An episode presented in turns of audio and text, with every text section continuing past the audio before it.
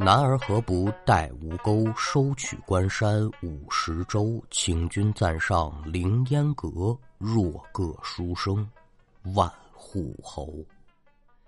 列位民工，欢迎来到空灵客栈，我是说书人悟空，一起聊聊邪乎事儿。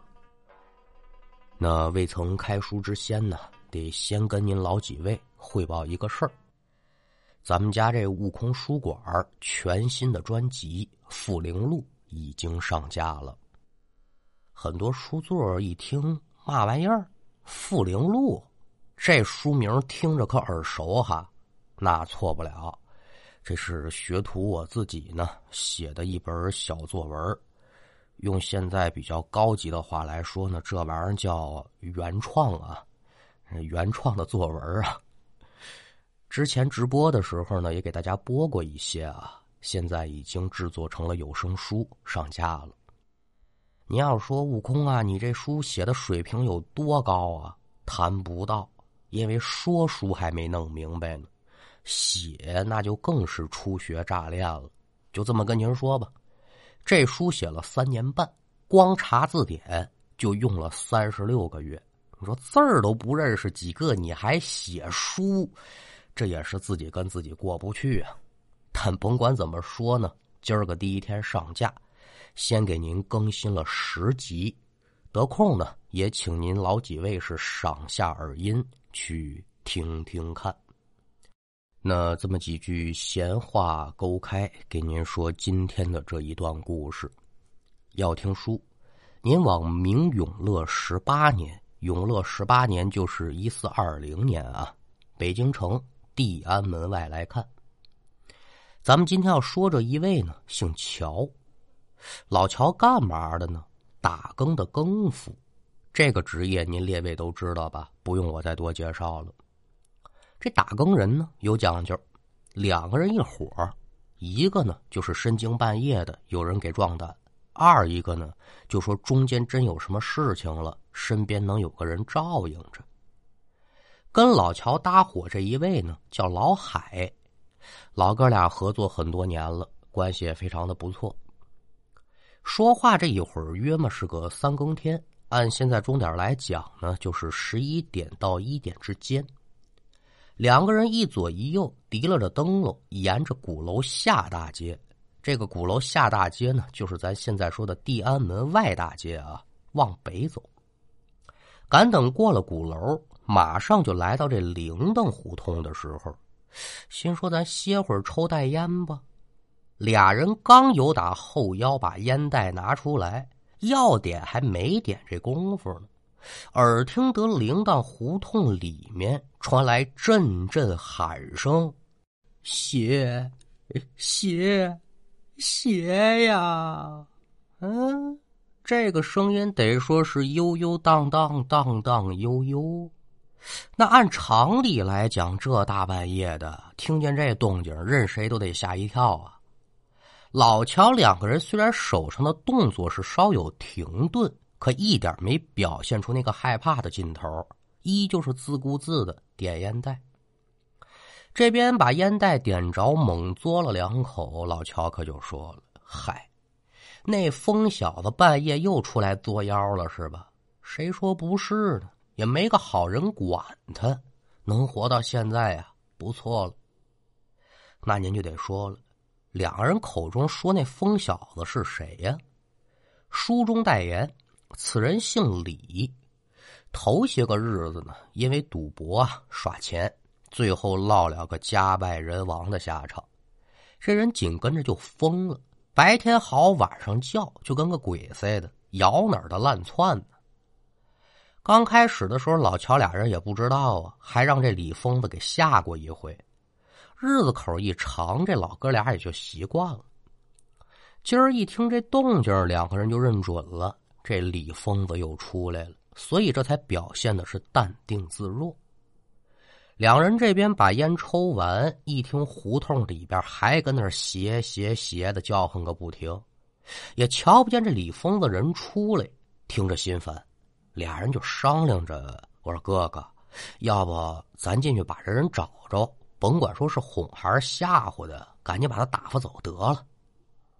打定主意，二人就往这胡同里走。胡同不长，铃铛胡同一百多米长。可越往里走啊，这老乔就越觉得不对劲。这声音听着啊，就像在耳朵边似的，但是就找不着这人影子。和老海一说呢，这老海也是同样的感觉。嗯，小子藏哪儿了？又往前走了十几米，只见这么一道鹤影，噌的一下，由打两个人眼前闪过去了。这吓得两个人是身子猛地一抖了。老乔赶紧拿着灯笼往前一探，一瞧啊，你这个狗畜生啊！黑影不是旁的，一只野猫，这会儿整蹲在墙根呢，对着两个人炸毛呢。一旁的老海一看是野猫，这也就是虚惊一场呗。抬脚将这野猫赶走，伴随着一声猫叫，俩人呢继续往前走。可就在这会儿功夫，俩人就瞧见了，在前面这胡同口站着这么一人影。有心瞧真住了，但是这个灯笼的照明范围它有限呢，再赶上今天是个毛月亮，这人呢大概其能看出个高矮胖瘦，但是男是女不知道。老乔两个人他就认为呢，这只是李疯子，就冲着人影喊：“我说二牛啊！”这二牛就是李疯子的小名啊！你小子大半夜不睡觉是吧？你瞧你今天这天没有？一会儿就刮风下雨，你可别轮着。走啊，二大爷把你送家去吧。就这么说着话，老乔两个人就朝着胡同口走。可就在距离这个人影子还有七八米远的时候呢，这人是一个扭身就朝身后这个钟楼跑。这钟楼呢，咱后文书还得提。现在咱单说这老乔跟老海俩人一瞧，嘿，李疯子玩躲猫猫是吧？你还往钟楼跑，喊了一句“你别走”，那他可得听啊。两个人就往上追，那您就得说了，这俩更夫也忒闲了吧？你喊面的跟一疯子较什么劲呢？他走了不就完了吗？话虽如此啊，但这事儿得给您说明白了。说书得讲理，在古代呢，这一晚上分为五更天，由打晚上七点，这是一更开始啊，到早晨的五更，这是结束。一更是多长时间呢？两个小时。咱说的是大明朝的事儿啊，咱就光说明朝的报时方法。每到一更，这更夫呢得去报更去。这报更的地儿在哪儿呢？就是咱说这个钟楼，还有南边的那个鼓楼。而这鼓只在定更天，也就是一更和亮更天，就是五更的时候敲。这个钟呢，是每更都得敲。您听明白了？咱总说晨钟暮鼓，这是大唐朝定下来的历法，但是明朝不是，明朝是晚上敲钟，白天敲鼓。这么说，您可就明白了。两个人追疯子，这是小事，主要呢上这个钟楼去敲钟去。您去过北京，应该都参观过这个钟楼啊，上下两层，一楼内部呢有楼梯能上到二楼，有一口大钟在上面吊着。老乔两个人呢，由打这个铃铛胡同出来，进钟楼的一层，刚准备沿着台阶往上走。突然听到二楼之上传来了一声惊叫，紧接着就是“咣当”一声，而一直萦绕在耳边这个“斜斜斜”的声音也就消失不见了。两个人面面相观，可也不知发生了什么事儿。听到这动静之后，是一前一后就往二楼爬。老乔因为走在前头，他上的就比较快。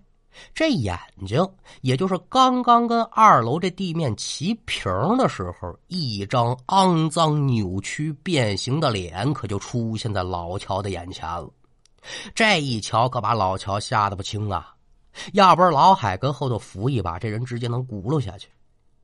这边是急忙忙稳住身形，手里的灯笼也顺着这股劲儿杵到楼梯口了。借着亮光一看呢，这就应了一句话。什么呢？人吓人，他能吓死人呢。眼前这位不是旁人，正是李疯子。而李疯子在看到两个人之后呢，嘴里啊啊了两声，眼睛一闭，晕死过去了。老乔一看这是怎么的了，连忙上二楼，把灯笼往地上一撂，蹲下身子就查看李疯子的状态。也就这么一个空档，身后的老海也上了二楼，上可是上来了，这人不会动弹了，浑身上下也抖楞成一个了。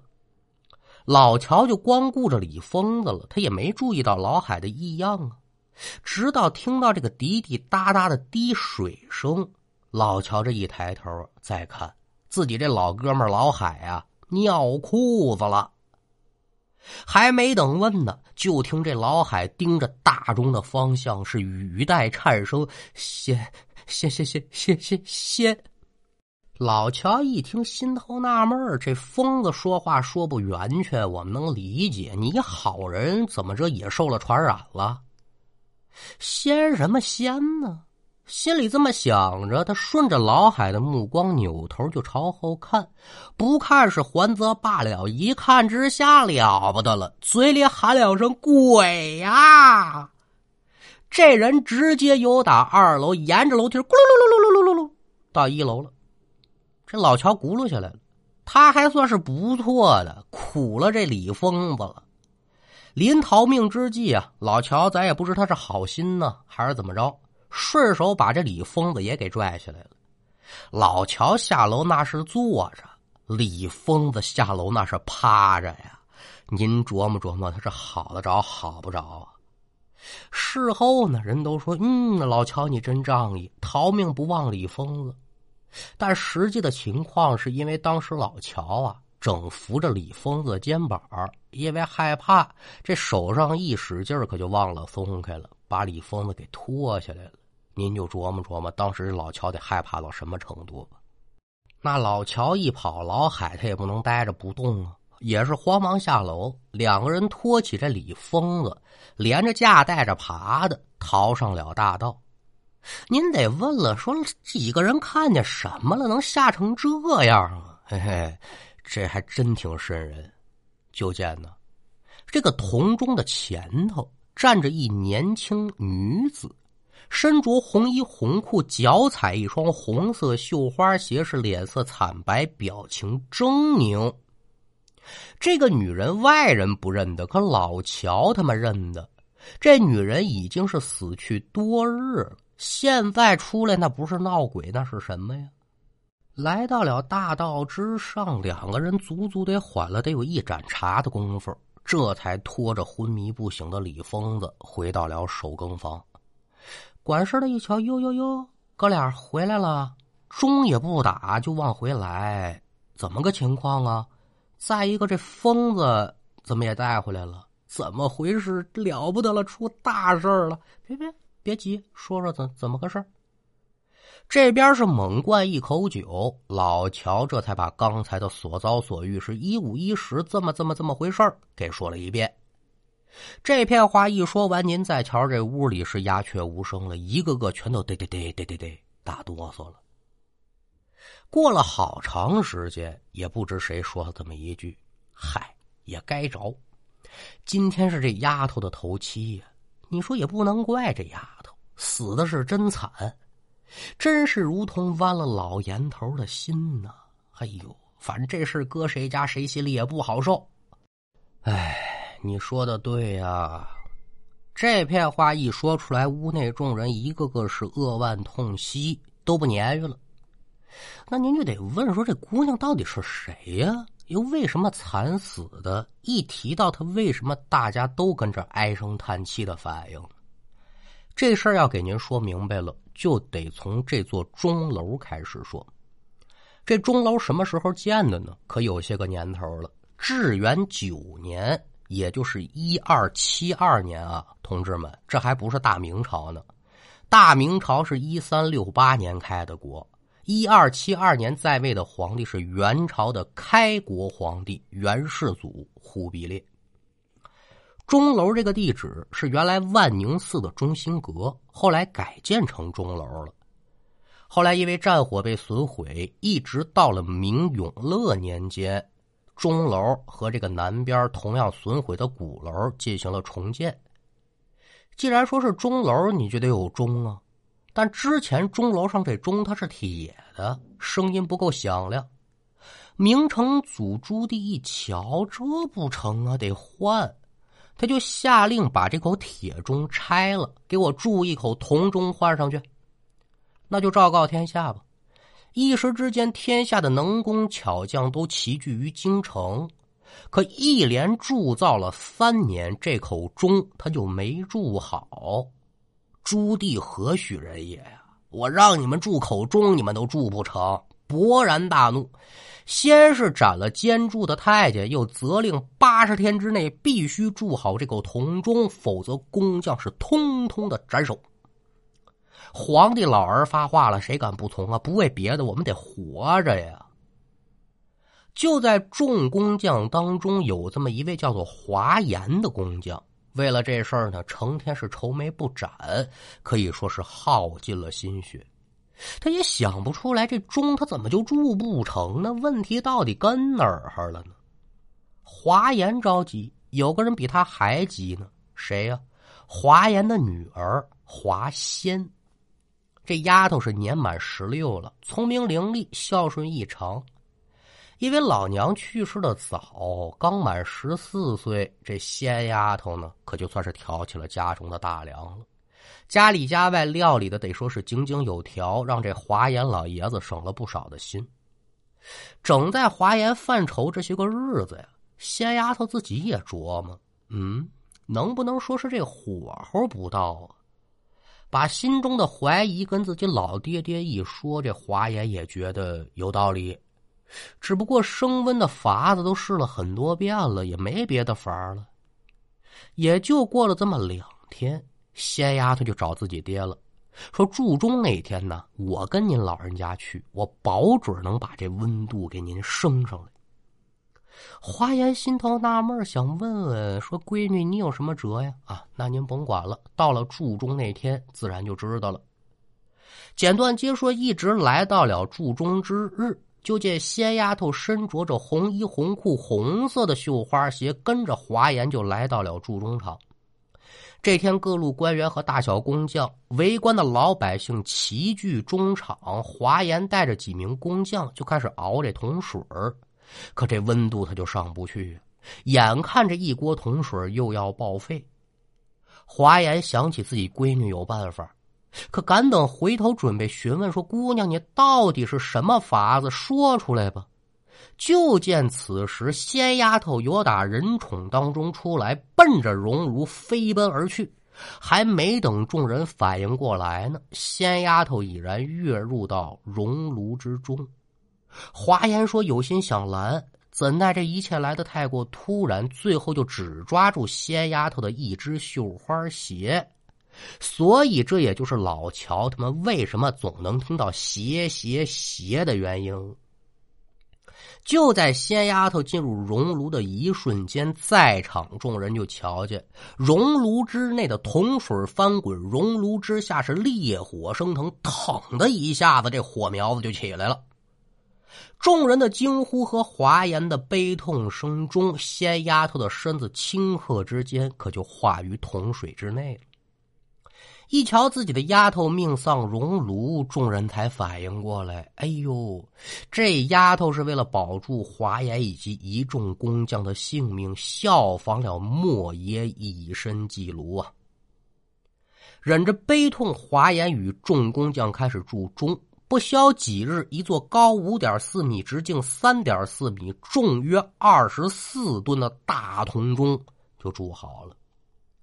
此钟撞击的时候，声音醇厚绵长、圆润洪亮，咚咚咚。怎么说吧，京城内外方圆数十里都听得见。今日仙丫头芳魂现身，众人虽然说害怕，但回想起仙丫头的所作举动，可就只剩下感慨了。铜钟铸好之后，铸钟厂也紧跟着就取消了，但地名还存在。仙丫头现身这事儿可就被流传开来，人们为了纪念她呢，就在铸钟厂修建了这么一叫晋炉圣母铸钟娘娘庙的地方，来祭祀这仙丫头，也求祝中娘娘呢能保着一方的平安。虽然说现在这娘娘庙啊就剩下遗址了，但祝中娘娘的传说是是一辈又一辈的流传下来了。书给您说到这儿，其实还没算完，因为这事儿它还有后续。不知您还记不记得啊？咱开书说那李疯子，这个事儿过去的第二天，他这病好了。这疯病这么容易治吗？根据李疯子的描述呢，昨儿晚上老乔他们看到那人影子，就是他自己。他也不知道为什么，鬼使神差的就上了钟楼了。也看到了仙丫头的亡魂，惊吓之后他就失去了知觉，经此一下，这李疯子他就恢复正常了。您说这算不算是因祸得福呢？而这李疯子他自己就认为，这一定是娘娘啊在暗中帮助了我。也就打这娘娘庙建好之后，李疯子就留在庙中为仙丫头是守护金身、清理庙堂，这也就算是就此改邪归正了。那书说至此，今天这一段故事也就告一段落。